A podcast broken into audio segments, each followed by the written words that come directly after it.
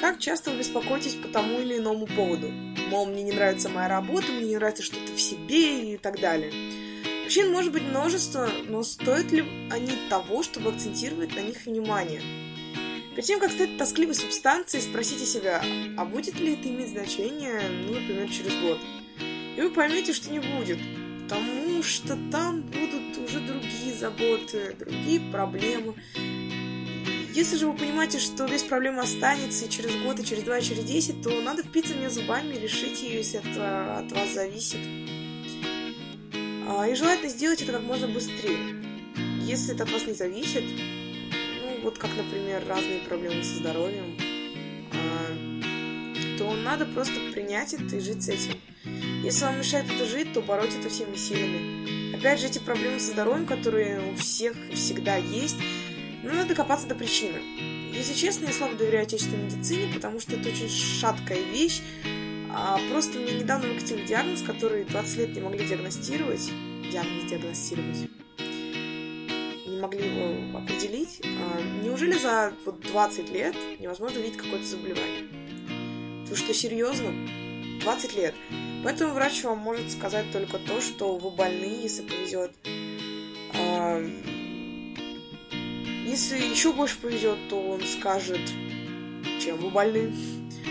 Но вот лучше не, не надо свято верить в то, что он вам посоветует, какие рекомендации вам даст. Потому что он может э, говорить какие-то ужасающие вещи, которые лучше даже не делать. Просто слушайте, фильтруйте информацию, почитайте огромное количество литературы о вашем заболевании, разберитесь в причинах, разберитесь в заглушке симптомов, и только тогда вы сможете облегчить себе жизнь. Это такой самый наглядный пример со здоровьем. Я его терпеть не могу, но он самый хороший, ну, в плане иллюстрации. В целом это можно отнести ко всему. Копайте к истокам. Это вам, безусловно, поможет. Решайте, разруливайте, делайте все, что в ваших силах. Оптимистично смотрите на это и думайте не о том, что сегодня все плохо, а о том, что завтра все будет хорошо. Если не можете решить, просто максимально игнорируйте, насколько это в силах делать. А главное, референдум должен звучать вопрос, а будет ли это важно через год? Сколько друзей мне жаловались на что-либо, страдали. Спустя несколько месяцев я спрашивала об этой ситуации, получая ответ, ах, да, да, все нормально, забей, забудь, все хорошо. Я, по правде, сама люблю так делать. И если вас что-то беспокоит, действительно, лучше подумайте, важно это для вас будет через какое-то время или нет. Если вас вполне удовлетворило все вышесказанное, то срочно выключайте меня и идите себе дальше жить счастливо. Серьезно, лучше не дослушивайте, потому что дальше я обращусь ко всяким разным скептикам, которых я очень хорошо понимаю. Фильме Ренаты Литвиновой, который назывался, кажется, «Зеленый театр Земфире», а, собственно, сама Земфира говорила, «А, меня бесит, когда говорят, Земфира, насколько можно, можно было бы научиться не обращать на это внимания. Вот мне нравится такой поворот, не обращать на это внимания.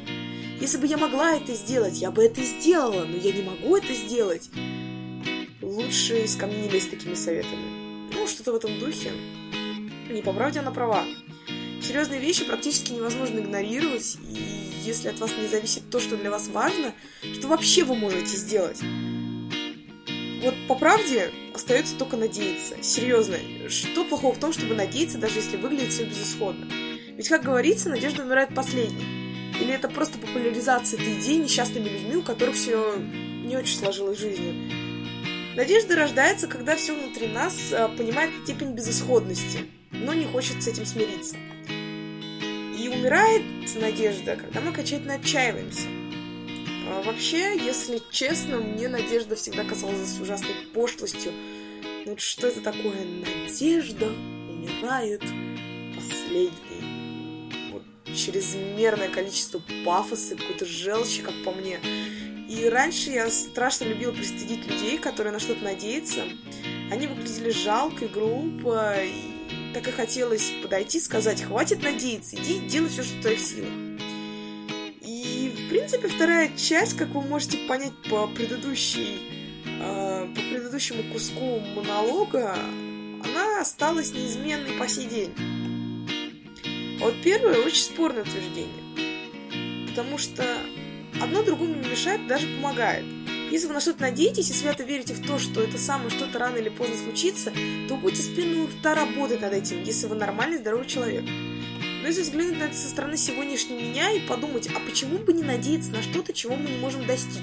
Почему бы не надеяться на то, что с неба что-то упадет? Да, вы скажете, что так не бывает. Ну, а вот если бывает, если принцесса будет долго ждать принца, то принц обязательно придет. Так во всех сказках всегда было, я точно помню. Ну и что, мы не в сказке? Иногда можно позволить себе такую блажь, как надежда. Вы так слишком много пашете, работаете, стараетесь над тем, что вас волнует, тем, что э, у вас в жизни происходит. Позвольте себе верить в то, что хоть что-то на вас свалится само, без вашего участия. Тратить силы иногда бессмысленно. Я ни в коем случае не призываю вас ничего не делать, э, лечь себе как обломов и ждать чего-то. Надо трудиться, работать, все обязательно воздаться к сожалению, есть независящие от вас вещи, которые можно просто ждать. Только ждать их тоже надо с улыбкой на лице.